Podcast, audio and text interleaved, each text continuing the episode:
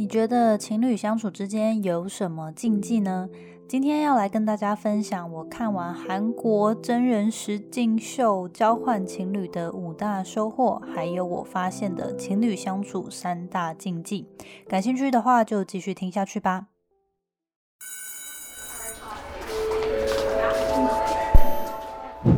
Hello Hello，我是 Janet，你的人生还没有下课，因为我将在这里跟你分享那些学校没教的事。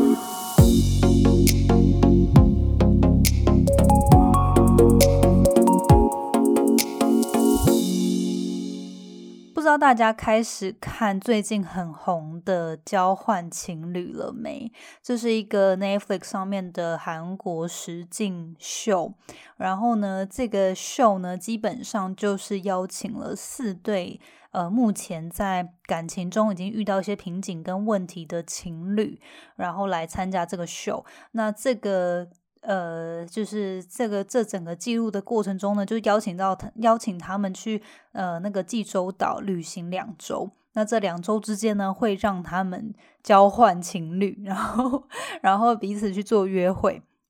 那当然就是剧组也会安排很多的行程啊、桥段啊，那让。教就是让情侣们在呃约会的过程中呢，反思目前现在的状况，然后呃还有去认识新的人。那当然，最终就是他们在两周旅行结束之后呢，他们可以选择要跟原本的伴侣继续走下去，还是要换新的对象。还是他想要独自离开哦，就是他也不想要跟新的人，然后也不想要跟旧的伴侣这样。然后我就我其实很少看真人的实境秀，然后但是因为最近真的是在网络上看到很多人推荐这本，就是呃推荐这部秀，然后我想说到底是多好看，就是大家都说很赤裸、很刺激，然后什么就是突破眼界什么，我想说。到底是有多好看？然后我就很好奇。那刚好这个年假，呃，又是我的那个生日周，然后想说啊，没什么事，我就让自己休息，那就就来追了这部剧。结果没想到呢，就看了，我现在还剩最后两集，它总共十六集，就在 Netflix 上面，大家可以去。看，那如果已经看的人，就我今天尽量不破梗啦。但是我觉得我我还没看完最后两集，但是也看的差不多了。然后这中间在看的过程中，我就觉得，哎，好像有蛮多可以跟大家来分享，就我的观察，还有呃，我看见的一些，就是获得的一些收获。所以今天我想说，那就来录这个，就是我看交换情侣的收获，还有我观察到情侣相处的三大禁忌。那感兴趣的话，大家就继续收听下。去吧。那节目开始之前呢，一样跟大家分享一句引言。那这句话呢，诶，其实我想分享两句，因为这个都跟感情有关，然后也跟今天的主题蛮有关联的。我想说，诶，可以跟大家聊聊。第一句话呢，就是说，At your absolutely 呃，At your absolute best, you still won't be good enough for the wrong person. At your worst, you will still be worth it to the right person. At at your absolute best, you still won't be good enough for the wrong person. At your worst, you'll still be worth it to the right person. 好，这句话呢，就是说，在你最佳绝佳状态的时候呢，你对于错的人来说，你依旧是不够的，是不够好的。但是呢，尽管在你最糟的状态的时候，对于对的人来说，你依旧会是值得的，哦，依依旧会是一个很棒的存在。那我觉得这句话，我忘了我之前有没有分享过，但是我非常喜欢哦，因为常常我们在感情当中，不管是不是在这种爱情的亲密关系当中，其实呃，我们很常就是在交，可能朋友之间也常常会有这种感觉，常常会觉得，诶，自己是不是？走就是走错棚，或者是说，哎，怎么跟这些人就是会一直觉得自己被比较，自己没办法好好的做自己。那我觉得这句话就常常提醒了我，就是对于错的人来说，就算你再怎么样的表现的多么的完美，然后多么的好，多么的就是努力，你依旧有可能是对于他们来说是不够好的。对于他们来说是，呃，一定还是有很多缺点可以挑的。但是，如果是对于对的人，真心能够接纳你不完美的人来说，尽管在你状态不好，在你很糟糕的时候，你依旧会是对于他们来说是很值得存在，是很想要把握，很想要呃待在你身边的。所以我觉得这也可以让大家反思一下，就是不管是你的亲密伴侣，还是说你的朋友群，诶，是不是真的这些人是值得你？就是当然，我们都是要持续成长嘛，为了一个更好，成为一个更好的存在。但是，如果你身边的人其实常常都让你，不管是在你好的时候、不好的时候，你都觉得自己是不足的，都是觉得自己是很负面的，那或许该反思一下，这些人是不是真的对你来说是对的？呃，该花时间的对象。那第二句话也想分享，就是因为我觉得也跟我今天想要聊的收获很有关联。这句这句英文的引言呢是说：“If love becomes too painful, then it's time to let that love go and save yourself. You have to keep this in mind because you're able to find another love, but not another self.” If love becomes too painful, then it's time to let that love go and save yourself. You have to keep this in mind because you'll be able to find another love, but not another self. 好，那这句话就是说，如果这段感情呢，这个爱情呢，对你来说已经变得太痛苦了，那这个就是是是时候该放手，然后就拯救自己。因为呢，呃，你必须记住哦，你你永远可以找到另一段感情，另一段爱情。但是你永远无法找到另一个自己。那我觉得这句话还蛮嗯深深刻的，就是如果大家有经历过一些感情啊，是那种你终于好不容易痛苦的结束之后，然后你回顾过去，你回顾过去，你会觉得，哎，那段时间到底是谁？是被鬼遮眼，还是鬼上身？就是会觉得你完全没有办法做自己，然后。也不知道为什么当初自己要让自己这么痛苦，然后现在那个状态，然后可能也过得不快乐，然后呃，就是非常的委屈，然后呃，就是这整段回想起来，你就觉得天呐，到底自己招谁惹谁，要把自己搞成这么的落魄？这样，我不知道大家有没有经历过那样的感情，但是我有曾经有有一些对象让我有那种感觉，但是还好，我都还算是比较爱自己吧，就是可以在。比较短的时间内就结束，然后让自己虽然会痛，但是至少不是那种刻骨铭心的痛，就是知道说哦，是适可而止就好。就是呃，或许自己会有一段时间很迷恋某类型的人，但是后来就就可以真的发现说，哎。这这些这类的人不适合自己，然后应该是时候要放手了。对，那我觉得这句话说的很好，就是如果真的有一段感情让你觉得这么的痛苦，那或许你应该考虑放下这段感情，因为你永远都可以再找到下一个让你心动或者是呃更适合自己的人。但是如果你在一段关系当中迷失自己，你或许就。会需要花更多的精力、更多的时间，再次的去重建自己，再次的去找回自己。所以我觉得这句话也是跟大家分享。好，那今天就分享这两个引言，然后呢就。紧接着，我们就来聊聊我看完《交换情侣二》，就是呃，因为好像《交换情侣》有两季，那我看的是 Netflix 最新的，就是第二季。那《交换情侣二》这个实境秀的收获跟呃，我观察到，就是我自己我自己也非常有感的情侣相处三大禁忌。好，那呃，我觉得首先就是因为当初，因为我刚刚有讲嘛，我其实很少看实境秀，但是因为这部剧，首先就是因为很多人推，然后就很好奇它到底在红什么，然后再来就是我就是看了一下预告，就发现哇，就也里面也太男的正，女的呃男的 帅，女的正了吧，然后就是反正就是很就是赏心悦目，你就觉得，我就一直在想说这些人。这这真的是真的是一般人吗？就感觉是不是已经塞好的一些演员啊或艺人之类的，反正就是真的是条件也都蛮好的，就是四段情侣。然后呢，呃，因为再加上我最近在学韩文，所以我就比较喜欢，就是在休闲的时候看韩剧啊，看韩国的东西就对了。就是我也可以保持一下，哎，自己学到的韩文去去练一下那个韩语的感觉，这样。所以，我我就开始追了这这部剧。那，呃，反正我就真的。在看的过程当中，除了就是享受这这个设计的桥段之外，就会觉得天哪，就是剧组怎么可以想到？就是应该说这个算是剧组吗？他们也不是偶像剧，反正就是这个实境秀的设计团队呢，怎么有办法想到这么多？就是挑战道德框架的事情，然后还有这些桥段，就是非常的揪心。那但是它同时又会有约会的甜蜜啊、心动，然后但是又会有你跟原本就是要面对一些你原本感情中的问题的这种揪心，然后纠结，呃，比较低落，嗯，那种失落的情绪，这样。所以反正。我觉得整部就还蛮，就是那个情绪起伏还设计的蛮好的，这样。所以呃，如果你还没看过的话，也蛮推荐你，如果有空想看、有感兴趣，可以找这部《交换情侣》来看哦。好，那今天就是分享五个我的收获，还有三个我觉得情侣相处的禁忌。第一个，我就先分享收获，就是心得跟收获。那呃，如果没有看的人，我就尽量。嗯，可能会有点破梗啊，因为我觉得这些收获我可能会带到，诶，是哪对情侣发生了什么事情？那呃，但是因为毕竟它是实境秀嘛，所以好像也没有什么什么真的破梗的东西，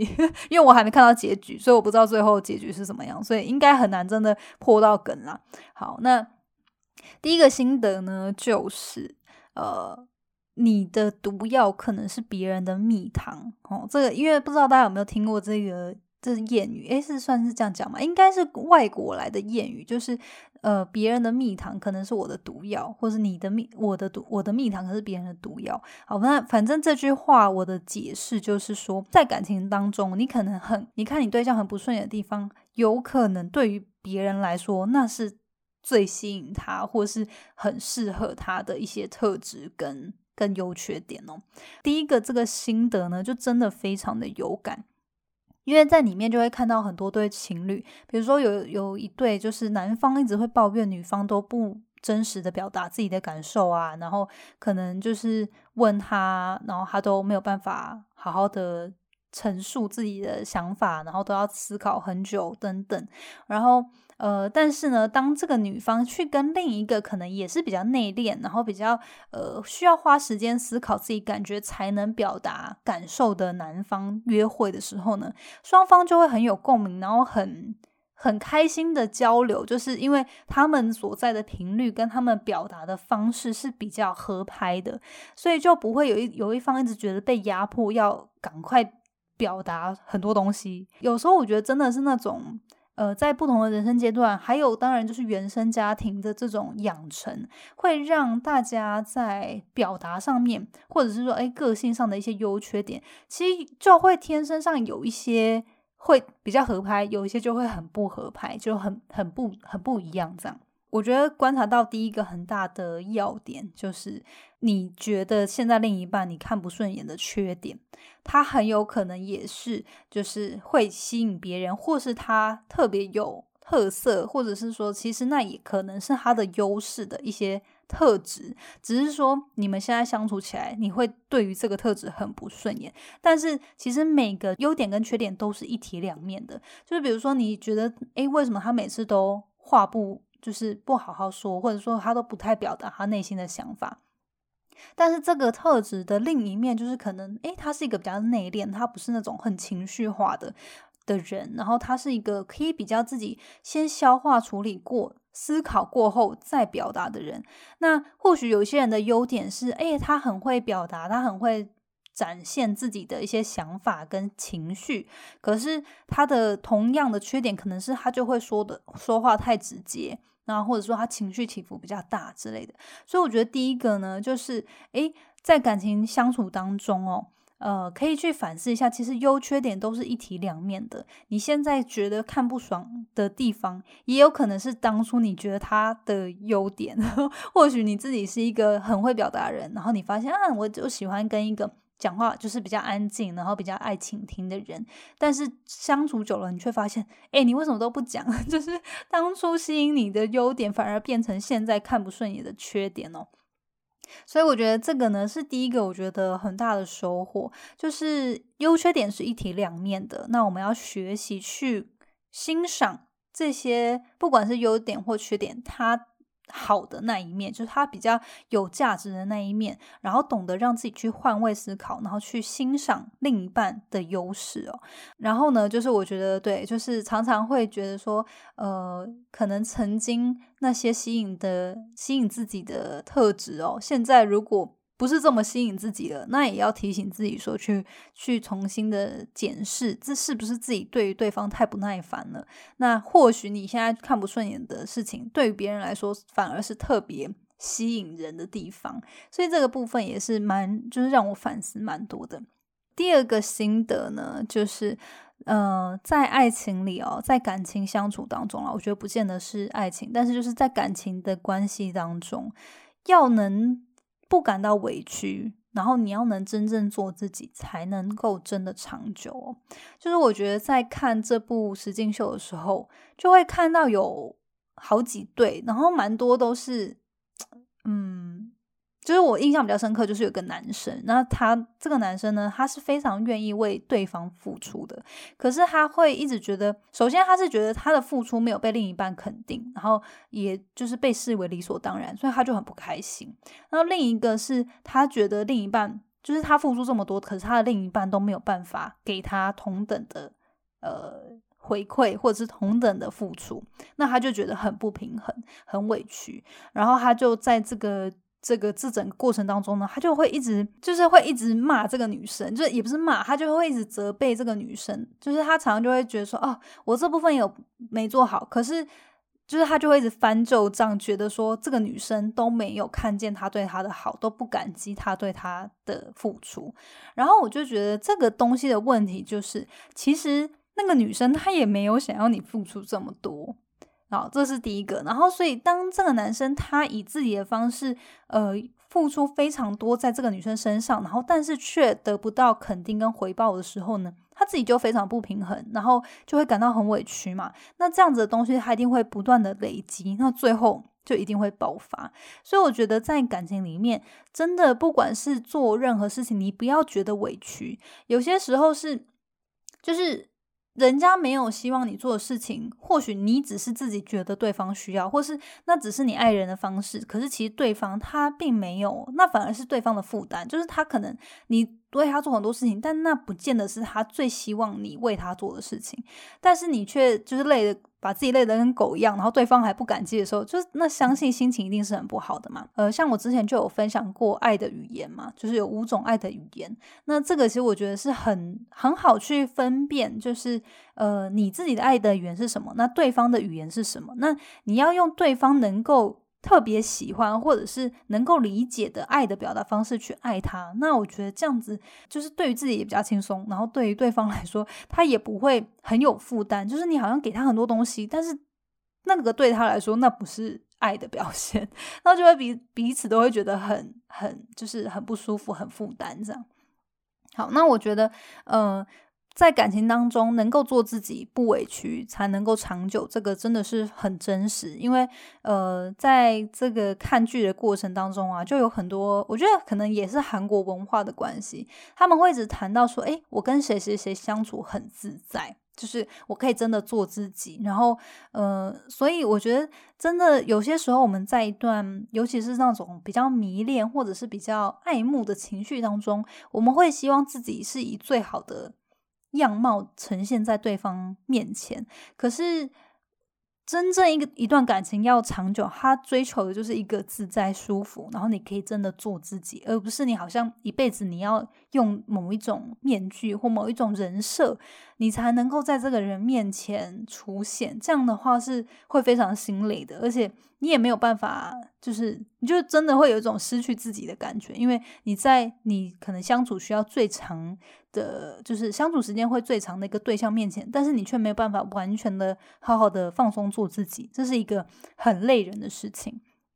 所以我觉得这个这一段的收获呢，就是第一个，就不要委屈自己。然后你这你你想要做什么事情，你就是要告诉扪心自问，你是不是真的无条件的想做？对方没有任何回报，你也愿意做？那这样子的事情的话，那你在做的时候，你就会很自由，就是你不会觉得说，哦，我是抱着什么样的期待啊？对方到一定要什么样的反应，我才做这件事，而是我就是单纯想为你好，我想要单纯呃看到你开心，所以。呃，我才做这件事情，但是我这个付出呢是不求回报的。我觉得这样的话，就是对于整个相处呢，双方的相处才是一个比较健康。那再来就是说不委屈，然后你要做自己。就是呃，当然前面大家都会有希望维持好的形象，可是这个人他到底可不可以接受你真实的自己，这样你是可以很自在的。那我觉得这也是一个挑选对象很关键的一个要素，因为如果说。你就是知道对方可能只喜欢某类型的人，然后你就不是那样的人，但是为了要在一起，然后委屈自己，然后做一个不是自己的样貌的话，那真的是没有办法坚持下去，然后也会有那个积怨在在内心哦。好，所以这是第二个心得。那第三个部分呢，就是我觉得。嗯，感触也蛮深，就我觉得真的真的是交换情侣才会看到的这种，就是才会体会到的一个心情哦。就是如果真的不快乐，如果这段感情或这个对象让你真的这么的不快乐的话，那不如就放手，让彼此自由。因为我觉得在交换情侣这个配对的过程当中，就这些人也会意识到，因为平常我们正常在交往的过程当中，我们当然就是会。不会再去跟别人约会嘛？所以我们很多时候可能就会局限在这个眼前的对象，就觉得说：天哪，就是为什么当初可能谈恋爱的时候都没有这些问题，可是现在在一起之后却这么的痛苦？可是因为我们已经进到一段关系当中，就不好像就会让自己忘了，其实你是有权利结束这段关系，然后再。重新选择，就是我觉得，如果说当然选择真真的要结婚，如果是真的是结婚之后的话，我觉得是有很多时候需要三思，需要更谨慎的去思考是不是有其他改善方法。但是如果就是我觉得在交往、在约会的过程当中，就是为了要 让大家可以先有一个不要有这么强烈的承诺，然后是彼此可以先试试看了解相处起来的状况如何嘛。所以我觉得，如果在这个交往的过程当中，你真的这么痛苦的话，那那就是也还没有结婚啊。那我觉得真的是彼此可以就就好好的感谢对方，然后结束这段关系，让彼此都可以找到，就是有机会去找到更更好的对象，而不是就是呃，好像就已经试了这么多方式，但是还不没有办法改善，然后还要硬要。僵持纠结在那个就是另一半，就是那个对象。那我觉得这真的是只是让自己徒增痛苦。好，然后我觉得就是真的是透过交换情侣，然后发现说，哎，呃，这些情就是也看到这些情侣之后，突然发现，哎，好像突然被点醒，其实世界上还是有很多人可能跟我可以有共鸣的，可以有交流，可以有心动的感觉的，而不是说哦，好像就呃要现在这个对象，然后就。必须得就得跟着他一辈子这样。那我觉得虽然说这个讲起来是比较现实，但是我觉得人生毕竟就只有一次，然后我们青春年华也就可能这黄金的十几二十年。那如果这段感情你们彼此都不快乐也不幸福的话，那何必让自己就是花这么多的心力，然后时间在这段关系上面？就是真的有时候要相信，放手让彼此去认识新的人，可能彼此都会更幸福。好，所以这是第三个收获。那嗯，还有最后两个收获。那第四个呢，就是我觉得呃，尤其就是因为我自己是天秤座，所以我我对于这一点超级有感的，就是我们对于就是越亲近的人哦，反而会越没耐心，越直接，然后。认识越就是刚认识的人，都是永远是最美的，就是真的是那种谈谈感情的时候，暧昧期间是最美、最最最特别、最心动的。那所以，在一个长久、一个长久的情侣关系，真的很的确需要刻意经营，让彼此可以提醒当初在一起的那种心动、那种恋爱的感觉。哦，所以我觉得这个第四第四个收获呢，就真的是看到他们在交换情侣的互动当中呢，同一个人哦，他在前一刻跟他原本的对象还在那边争执，还在那边就是很丑陋、很很很阴暗的对话的时候，但下一刻要跟另一个不熟悉的人去约会的时候，马上就是一百八十度转变，就是说我就会觉得说，嗯，其实人都是会对于自己。可能比较陌生，然后比较神秘，然后还不了解的对象，都会展现出最好的一面。但是对于我们越爱、越越越熟悉的人，我们反而却是越没有耐心去体谅对方，然后去认识对方，然后去呃，就是展现美好的一面给对方看。所以这个就是真的是需要很需要提醒自己，就是不管是呃多多长久，就是你们已经在一起多久、多熟悉了，还是需要。可以刻意去营造一些约会的时机点啊、场合啊，或者是一些嗯机会环节哦，就是要有那些仪式感，是让彼此就是回归初心，回归那种刚恋爱、刚认识这个人的感觉啊。所以我觉得这个这个的确是需要刻意的，因为常常就我就我自己也很有感，我就会觉得说啊，就真的就认识那么久啦，就已经有点老夫老妻啦，那干嘛还要？可能花钱去干嘛，或者是说哦，呃，就是特别好像要去做什么事情，但是我觉得真的是需要，因为人都是懒懒惰的，人都是比较会呃，就是习惯的状态下呢，就就会比较没有不会包装自己啊，就就是人都是天性就是这样，但是呢，我觉得。呃，这些东西，这些心动感跟这这些刺激，其实是可以靠外在刻意的经营、刻意的去维护而保持住的。所以这部分也让我反思蛮多，就是，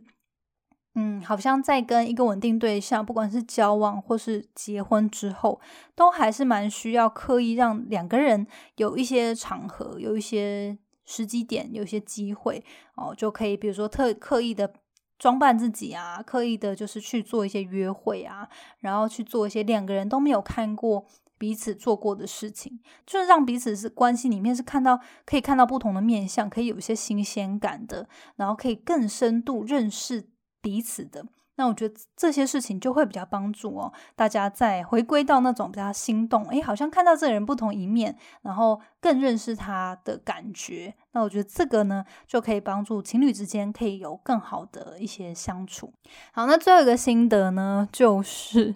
他们有一个环节，就呃，因为一开始。呃，哎，这样好像会有点破梗。好，反正就是，呃，有一个环节会让情侣们呢，就真的是比较深刻的感受到啊，好像要失去对方了。虽然说没有真的就是做出选择，可是会有一些环节设计会会会让呃原本的情侣之间会真的觉得，哎，好像会不会就是真的就因此这样分开了？虽然说。很多时候我们在感情里面都一定有一些问题，然后我们的理智脑也会一直觉得说，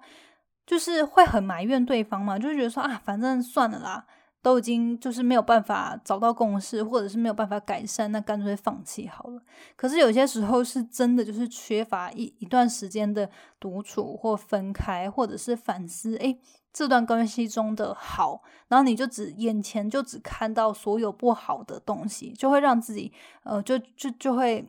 比较着重着眼，都是专注在这些不好的事情上面的时候，就会觉得啊，算了，不要再继续下去好了。可是当你真的有时候就是要体会过，好像那种失去的感觉，你才会懂得珍惜，你才会突然浮现出哦，原来当初有这个，就是跟这个对象在一起的时候是多么的好，多么的幸福。然后，呃，或许这些幸福会提醒你可以去克服你原本觉得困难的事情，或者是说你原本觉得，嗯。不开心的事情，但是因为常常如果我们只看到缺点，只看到不好的一面，我们就会觉得就会有点过度放大这些不好的面相，然后就遮掩，就是鬼遮眼，完全就不看到过去美好的这些回忆啊，或者是呃这些片段啊，或是彼此的付出。那我觉得最后一个心得就是分享，有些时候真的是懂了失去才珍惜。可是既然我们知道这个道理之后，我觉得就是不要。呃，就是可以让自己更试着，比如说你透过让自己静一静，找时间独处，或者是说，哎，彼此有一些空间跟时间的分隔，就不要真的就轻易说分手，但是就是可以让自己静一静。然后去思考说，哎，当初为什么会在一起？当初美好的一些画面，然后呃，两个人当初喜欢自己，就是选择彼此的理由是什么？那现在这些问题到底可不可以克服？有没有有没有什么是什么方法，或者是呃，有没有什么工具可以帮助彼此去突破现在的障碍？或者是说，有些事情是不是就只是就可以包容对方？因为他可能就是有一些小习惯，你可能一直看不顺眼，可是对方就是。就是没有改变，但是或许这些东西也无伤大雅，只是你就是一直看到你就觉得很阿杂，你就觉得很烦。但是或许这些东西其实对你来说，你也没有真的这么的在意，你只是看到然后觉得不开心。那或许就是其实老实说，你可以包容他。那如果既然选择如果包容接受，就不要一直在念，不要一直在呃讲对方的不好，就是你就接受，因为其他你跟这个对象相处起来的好处呢，跟优势呢，跟呃就是你们在一起的好，其实大过于不好。然后这些小东西、小细节，可能其实是真的是彼此可以包容的。那。那就可以不要再纠结于那些东西，然后好像纠结于对方一定要呈现一百分的表现，因为每个人都是不完美的嘛，我们自己也是不完美的，我们也有需要对方包容的地方。那呃，彼此都能够体谅彼此，我觉得这还是最重要的。所以呢，我觉得最后一个就是，有些时候我们真的是要感到快要失去，才懂得珍惜哦。那。这个就是也让大家反思一下，就是其实我觉得在情侣相处之间，一定一开始会特别的甜蜜，想要无时无刻都腻在一起。但是相处久了之后，其实我觉得刻意去留一些时间独处，保留一些空白的一些呃空间跟时间呢，不管自己去跟你自己的好朋友、好闺蜜相聚，或者是说呃，就是彼此可以独处一下，就不要好像二十四小时无时无刻都在一起的话，其实我觉得到时候在。当两个人再再聚在一起的时候，反而相处会更紧密，然后也会更能够懂得欣赏，呃，在彼此身边的那种感觉。好，所以我觉得这以上这几个呢，是我自己的一些看的心得哦。好，那最后跟大家分享，我觉得里面有提到的一些情侣，就是他们他们彼此造成彼此的一些阴影。的事件，还有一些事情，然后我真的就是觉得这些这三个就是情侣相处的三大禁忌，真的是超级超级禁忌，绝对就是不要轻易犯，因为我觉得真的会犯这些错误的人呢，真的很过分。所以呢，我本来就知道这些事情，但是当你跟真的看到这些事情发生在情侣当中造成的伤害的时候，你就会知道哦。真的不要做这些事情，然后在别人的心中留下这样不好的事、不好的这种伤害跟阴影。好，三大禁忌，第一个，不要搞消失，不要搞消失，不要搞消失，讲三次，失踪，然后搞消失，联络不上，这种事情真的是一个很不负责任的的事情哦。我其实老实说，到现在我还是搞不懂为什么有人要搞消失。就是我曾经也有一段感情，就是对方就基本上甩了我，然后呢就消失，就他他就就再也联络不上了。然后我就觉得这种事情真的是很莫名其妙。我觉得就是你你就跟我说，我没没没办法再跟你走下去，我我希望分手。好，那至少讲完这句话，然后你再消失，或者是说，就是不要好像前几天都还好好的，然后你就有一天就再也联系不上了。然后我觉得这种事情，你造成别人的阴影是：哎，你是出了车祸吗？你是发生什么事吗？然后我我的心情还是我还是你的另一半的状态的时候，我就会觉得，哎，你会不会发生什么很严重的事情？我不知道啊。然后哪一天就发现哦，发生命案，然后我不知道这样。所以那个那个已经。超过就是单纯处理两个人感情问题，而是是一种我很担心你这个人存还就是有没有生命安危的这种状态。然后当你就是这个另一半他就完全消失的时候，这对于一个人来说是非常很痛苦的。交换情侣里面呢，就曾经有一对是女方呢，可能曾经就被这个男生伤害过，这个男生可能就很久没有联系，但是他最后还是有默默出现了。那但是他们也没有分手，那这个可能就有多次的这样子累积，然后女方就真的受不了，所以他就觉得自己要分手，可是。他就可能不知道该怎么跟他讲，然后这个女方呢，也就想说要让自己就是不要藕断丝连，他就直接搬家。然后当这个男生就是想要找他的时候，他就联络不上嘛。然后就因为这女生也换了电话号码，然后也换了，就是他也搬家。然后这个男生就有一天，他就去他这个女朋友的家呢，去去敲门，结果出来的居然是一个陌生人呢。他整个傻眼，想说：“哇靠，这个人怎么人间蒸发？” 我觉得这个就是我光想象就觉得这个阴影也太深了吧，就是，就是你你整个那个信心系，那个那种信念啊，那个信仰系统，整个会崩塌。就是你想，哎，啊，我女友不是住这里吗？怎么突然一夕之间出来是一个陌生人，然后说搬走了，然后也不知道他搬去哪？这真的是很崩溃的一件事情。所以我觉得，或许这真的是这是一个比较极端的例子，但是我觉得就。没什么好不能讲的，然后我觉得也没什么好不能面对的。不管是你觉得哎这段感情走不下去了，那你就当然讲话是要有有一些艺术啦，跟一些方法。可是就不要因为不知道怎么面对就完全消失，因为这个真的是 我觉得是一个很不负责任的做法，然后也是一个会造成对方很深阴影的一个事情。那。这件事情可能会影响这个人后来一辈子在交往都有这个阴影，所以我觉得我们就好人做到底。就是或许我跟这个人不适合，但是我还是可以负责任的把这段关系收拾好，做一个结束。那彼此再进到下一段关系嘛。所以我觉得这个就是第一个禁忌，不要搞消失哦，当一个负责任的人。第二个就是不要轻易说分手。我不知道我自己是比较幸运，我没有遇过那种会用分手情勒的人，然后我自己也不是那种人，所以呃，我就比较没有这个状况。但是就是我就是那个交换情侣里面，就是有一对呢，他们就是常常可能吵架，一言不合就说分手好了。然后，可是过一段时间又复合，他们就这样分分合合了三十多次，我就觉得天哪，三十多次也太扯了吧！所以现在对他们来说，“分手”这个词已经不重要了，就是已经没有分量了。因为当你这个伤害造成之后，然后你每次在讲这句话，你你每你自己的言语的重量已经失去了，因为你每次都自己反悔嘛，你说要分手，然后。又又复合，又又有其他理由，然后又怎么样？所以对彼此对彼此之间已经觉得，反正说就是潜意识当中就会觉得彼此就是说话不算话。所以我觉得这个除了就是呃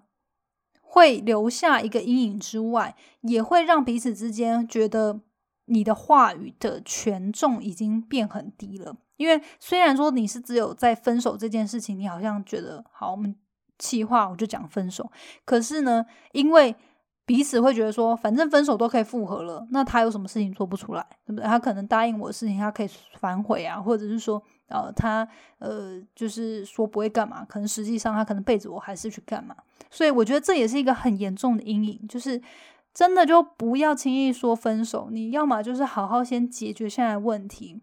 当你真的觉得。认真下定决定，下定决心，觉得走不下去要分手，那就分手，就不要又轻易的复合。对，这个好像也没什么太多 好讲，就是这个。就我觉得他话语呢，也是可以很深深伤害彼此的哦。就是虽然我们不是真的攻击别人，但是讲话这件事情也是会让人留下阴影的，所以。可以的话，就不要轻易说分手，想办法解决嘛。然后不要气话，一时一时心急口快就说出这种这种话，然后或者说用这样子的话情了对方，然后最后又呃就是又求着对方回来，或者说哦又求着要再复合等等。那我就觉得，那你当初不要说嘛，敢做敢当啊，是不是？所以我觉得这个哦，就是不要说分手，也是一个非常大非常大的禁忌，不要轻易说分手。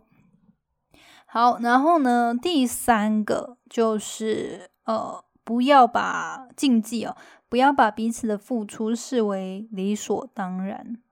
我觉得这这个其实跟刚刚说的那个不要委屈自己做自己，就是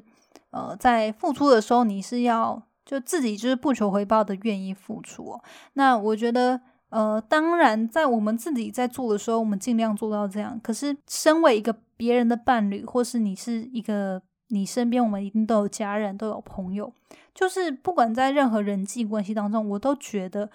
别人只要对我们有付出，都不要视为理所当然。有些时候，或许我们没有办法同样的回报对方，但是你至少要懂得表达感激。哦，就是这个这个礼仪上面还是要做到，因为嗯，就有些时候可能我们就会觉得啊，反正都好朋友，反正都是感都是看那个什么。呃，情侣谈感情这么多年了，就刚应该的啊，他来接我应该的啊，他他为我做什么事情，他洗吃完饭洗碗应该的啊，本来就是这样啊，哦，为什么没没干嘛干嘛？哦，好像就好像凡事理所当然，真的没有什么事情是理所当然。你父母把你生下来，也也没有理所当然要养你，把你养大。有很多人在比较不幸的家庭，他是自力更生，自己想办法。养活自己的，所以我觉得，不管在任何感情当中，只要对方为自己付出，你就是要懂得感谢，甚至我觉得懂得就是回报对方，或者你你有些人他可能请你吃饭，或者是说哦，帮你介绍一个什么什么样的机会，你可能没有办法马上用同样的类型的，就是同样等级的事情回报对方，但是至少你也可以有一些小的举动吧。呃，最简单就是言语上面感谢嘛，口头上啊，文字上啊，写个卡片啊，哦，过年过节就是就是谢谢对方啊，今年为我的付出哈，然后可能什么事什么大大小小事情都这么的关照我，至少都要给人家一些口头上的肯定。那再来就是，嗯，花一点小钱买一些咖啡嘛，买一些伴手礼啊，买一些小点心，呃，时不时就是关注一下对方，然后谢谢对方，也为对方做点什么，而不是只是一昧的，就是当一个接收方，自己也要适时的做一些付出，这个关系才能够走得长久。那我觉得这这个就不是只限于情感当中，当然情感当中是特别需要注意的，因为。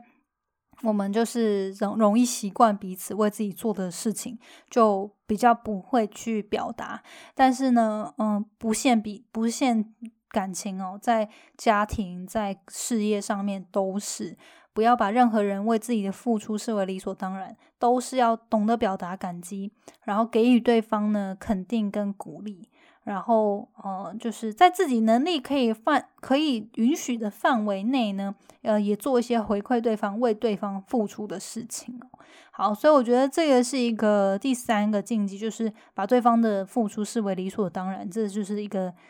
非常不好的状态。就是我觉得，当然对象上面就一定不会选这种对象。然后，就算是我觉得工作上，我觉得如果有些工作伙伴呢，他把我可能对我来说可能是举手之劳，但是如果他都觉得哦，就是他都可能都很理所当然，然后还很就是呃，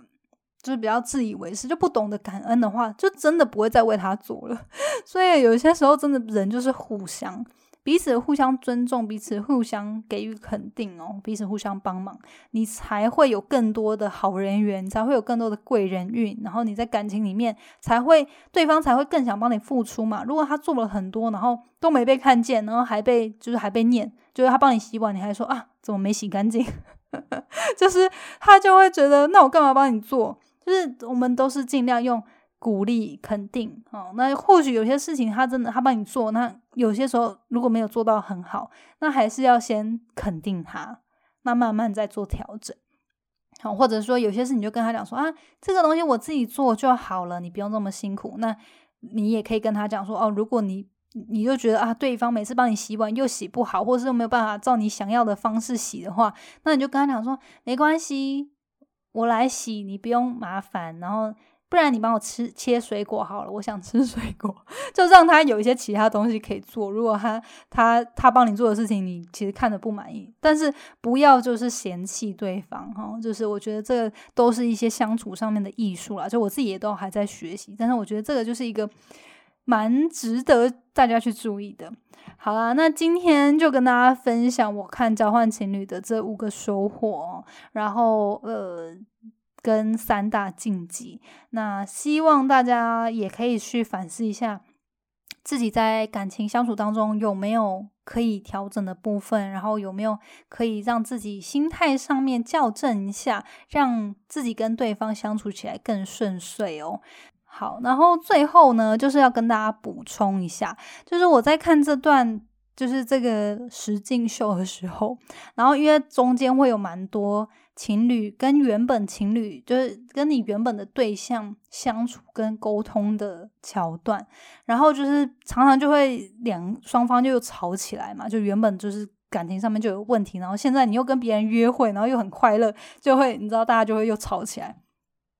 然后我就在看的这个过程中呢，我就真的觉得天呐，如果大家都有学非暴力式沟通有多好，因为就是在那个过程中，你就一直看到，就是彼此就是只是指责对方，然后但是嗯，虽然也会承认自己有错，但是。就是那个说法呢，就是他不会让人家觉得你在认错，反而会挑起战火。那我觉得这个 真的就是我之前有跟大家分享过，我想和你好好说话，呃，由赖佩霞作家写的这本书呢，非常推荐大家可以买来看。那如果你没有时间看的话，也欢迎大家订阅成为校友哦。就我在 Mixer Box 上面有一个成长校成长校友社群，那我们每个月都有读书会。那我曾经也有在一个呃我们的线上工作坊中分享这个非暴力式沟通的方法，就是同整我想和你好好说话这本书里面的教法，然后呃分享我自己一些实际的操作的一些。呃，例子，然后还有跟呃我的共同讲师 Rima 呢，呃，一起去聊到底如何使用非暴力式沟通，去呃在人际关系上面的沟通上面，你能够更加清楚的表达你的需求。同时，也可以更加的学会怎么样有效的倾听，知道对方到底想要表达的是什么，他是不是话中有话，他是不是就是你知道讲的跟做的不一样，那你到底要怎么样读懂他到底想要表达什么？就我觉得，透过非暴力式沟通是一个非常好的工具。那，